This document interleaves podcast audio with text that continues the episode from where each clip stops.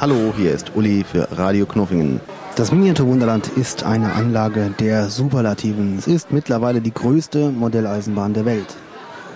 Aber was nach oben geht, geht natürlich auch nach unten. Es gibt auch einen Kleinstrekord hier zu verzeichnen. So haben wir eine der kleinsten Modellbahnen der Welt hier im Hamburg-Abschnitt. Das ist das Mini-Mivula im Mivula auf Knopfdruck an der Stelle in der Speicherstadt, hier in der Nachbildung der Speicherstadt des Miniatur Wunderlandes, wo das Wunderland sitzt. Dort befindet sich eine eigene kleine Anlage im Maßstab 1 zu 900. Es ist eine der unzähligen Knopfdruckaktionen hier im Miniatur Wunderland.